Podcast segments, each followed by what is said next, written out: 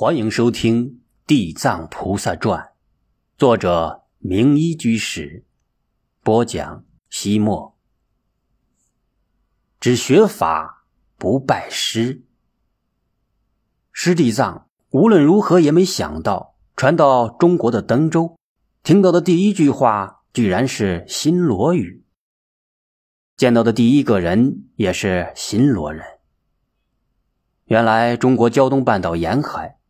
各个大港口附近，都侨居着一些新罗人，而且很多地方已经形成定居的新罗村、新罗坊，甚至沿海的一些大型寺院，还设立了专门接待新罗求法僧的新罗院。当然，登州是大唐与新罗倭国人员贸易往来距离最近、最安全的航路。沿海地区的这些新罗侨民村落，大部分是作为新罗与唐朝的海上交通基地而存在的。从新罗、倭国前来唐朝的旅客，登岸后，先由这些乡人接待，然后从这里西行前往长安公干，或转向五台山留学。那些商船大都也是从这里休整。补充生活物资之后，沿海岸南下，前往滁州、扬州、宁波去经商。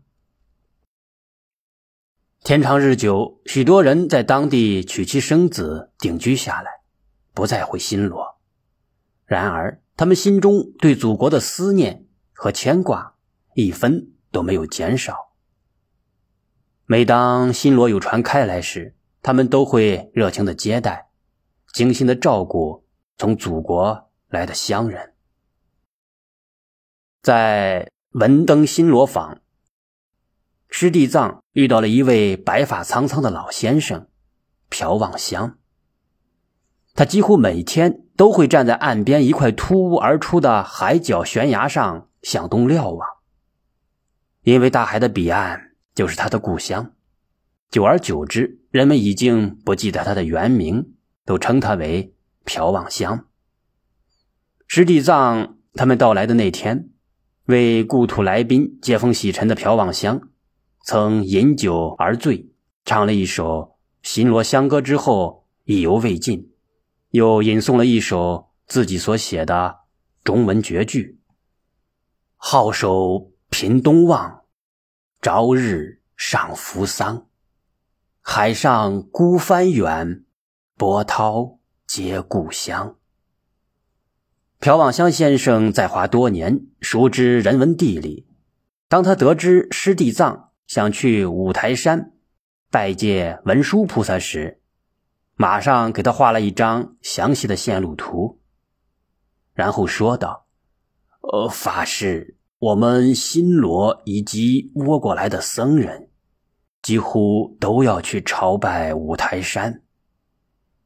您从我们这里向西走，到青州、淄州、齐州，然后转向西北，过德州，赴定州，从行唐县翻越长城岭，就进入了五台山的境内。十里藏说。我想顺路领略一番中华的大好河山，因而想到东岳、北岳看一看。啊，应该，应该。朴望乡连连称赞说：“古人云，读万卷书，行万里路。还有一点，不到中华，不游历大唐河山，你永远不知道什么叫做地大物博。”不阅览中华风物，你永远不明白华夏文明的源远流长；不了解中华民众，你永远无法体会到中华文化的丰富多彩。朴望乡点点头，师弟藏对他进行了道谢。朴望乡将自己画的线路图略微的做了一些修改。并对师弟藏说：“东岳泰山与北岳衡山，几乎就在您朝拜五台山的沿途，不用绕多少路。你从资州拐向西南就是泰山，然后从泰山向北是齐州。北岳在河北道定州曲阳县，从那里到五台山也很近。师弟藏笑着说：“呃您老真是活地图啊。”朴望乡也笑了：“老夫入唐多年，就是迷恋中华的山川风物。”文化民俗，才落迹不归的。师弟藏按照他指点的线路，顺利的来到了泰山。泰山之巅，传说是天宫的所在，所以泰山自古以来就是中国帝王祭天的地方。登上太岳绝顶，他充分理解了孔老父子为什么登泰山而小天下。站在如此雄伟峻拔的高山之巅，看烟树苍茫如草芥，群山逶迤若细浪。众多山峰从四面八方向泰山涌来，呈现出前锋拜月、万山朝宗的态势。与雄势齐鲁的东岳泰山相比，新罗的东岳土寒山不过是个小山丘。只有游历了泰山这雄浑壮丽的大山，你的胸襟才会豁然开朗，心量才会拓展开来。下山之后，师弟藏直奔西北方向的金玉谷，这里逢有高险，水势宏壮，清凉雅静，花草繁盛。然而，他来这里并不是游玩的，而是为了朝拜。以朱僧郎命名的郎公寺。朱僧郎自小出家，喜欢游方。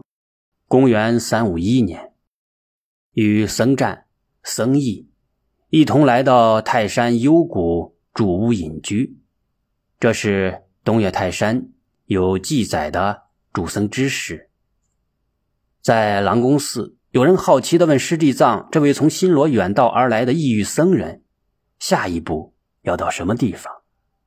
师弟藏说：“到五台山礼谒文殊菩萨，朝五台拜文殊，几乎是每个僧人的夙愿，自然引得一片赞叹。然而，一个毫不起眼的云游僧却冷冷一笑的说道：‘因无所住而生其心，菩萨若有固定的住所。’”还是菩萨吗？多少年来，你也到五台山，我也朝五台山，多少人像智冲一样，当面错过了真文书。这僧人的话里涉及了一个著名的公案：隋唐初期，高僧法顺被后世尊为华严宗的初祖，曾受到过隋文帝与唐太宗的。归敬。晚年，他隐居终南山，宣扬华严教纲。有一天，一位弟子前来辞行，说道：“弟子想要前往五台山礼拜文殊菩萨。”法顺和尚递给他一个小锦囊，让他在五台山遇到非同寻常的事情再打开。弟子随机动身来到了五台山。然而，他找遍了五台山的山山岭岭，也没有找到文殊菩萨。一日，他遇到了一位相貌奇特的老者。老者询问他来到五台山的目的，弟子回答道：“我来礼拜文殊菩萨。”老者说：“文殊菩萨不在五台山，已经到长安教化众生去了。”弟子追问道：“哪位高僧是文殊现化？”老者说：“法顺和尚。”弟子失声叫道：“那是我师傅。”就在他震惊不已之时，那老者消失的无影无踪。他打开师傅的锦囊，上面写道：“游子满波波，台山离土坡。文书指这是，何处弥陀佛？”弟子恍然大悟，原来自己追随多年的师傅。真的是文殊化身。然而，等他风尘仆仆、日夜兼程赶回长安时，法顺和尚已于前一日圆寂了。这才叫当面错过。于是，师弟藏真的没有像大多数新罗僧人那样去朝礼五台山，而是直接向松岳而去。师弟藏从新罗到达中国后，禅宗中的北宗神秀大师已经圆寂，其司法弟子普吉奉皇家之请，正在中国禅宗的发祥地中岳嵩山统领教众，宣扬教基。嵩山地处中原，是佛教最早的流播之地。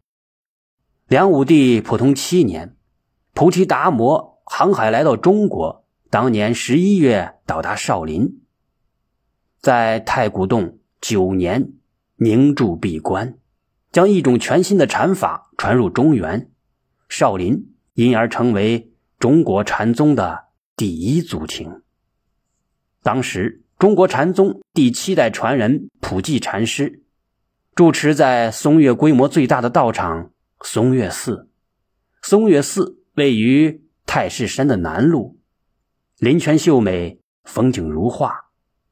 在这里，他初次接触了新罗所不曾有的禅宗之法，以不染为解脱之因，以无取为涅盘之慧。通过摄心坐禅，自证浅通。师弟藏在来中国之前，已经构想好了，不拜以师一祖为依止。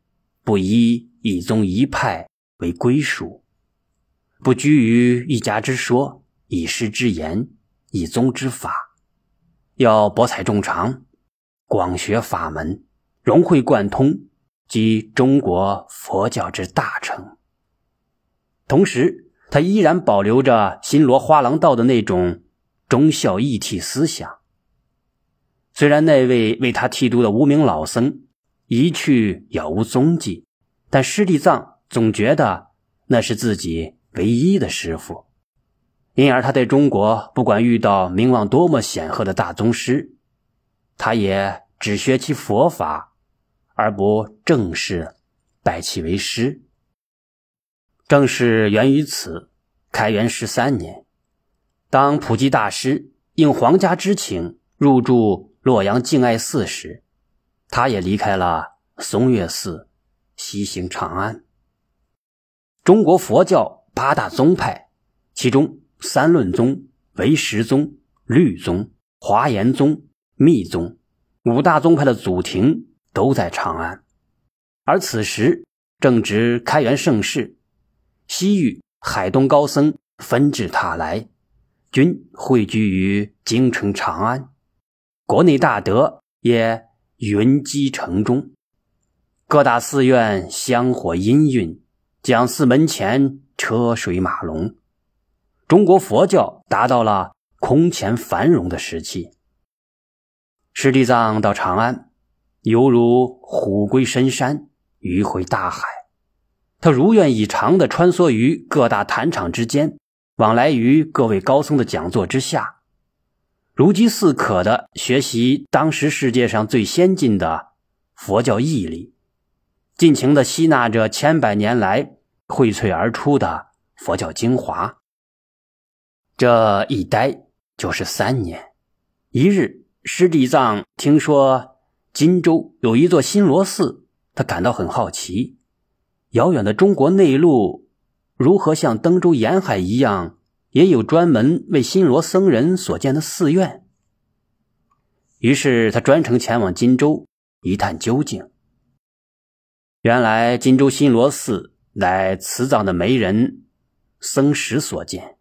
当年，他们师徒从新罗入唐后，慈藏到终南山修行，而僧石则随同使者来到了荆州。他看到汉江，眷恋不舍，因而请当地政府立寺，以遣相思，并命名为新罗寺。师弟藏到来时，金州新罗寺已经残破不堪。然而，他第一眼就看了出来，寺院大殿正门两侧的石碑与新罗京城四大王寺南端的那两个石碑是一模一样。而且，金州新罗寺大殿的方向是坐西南朝东北，恰恰朝着朝鲜半岛的方向。师弟藏多方化缘，筹集资金，耗时整整三年，重建了新罗寺。至此，他已经入唐整整十二年。当初他从新罗携来的那只幼犬善听，已经长成了。雄赳赳的武士。当年在翻越茫茫秦岭之时，他曾经遭遇了一只硕大的金钱豹。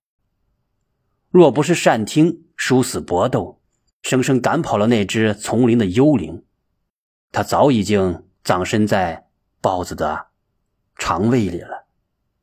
这些年来，善听忠实的伴随着他，走过了许多的艰难险阻，不止一次的。将他从野猪、黑熊乃至强盗的刀下救出来。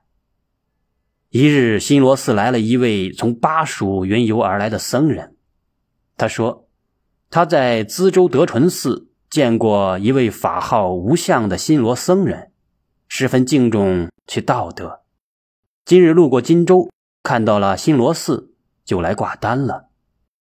师弟藏仔细的向他打听那位新罗僧人的相貌之后，垂腿惊叹：“阿弥陀佛，他果然是无相禅师。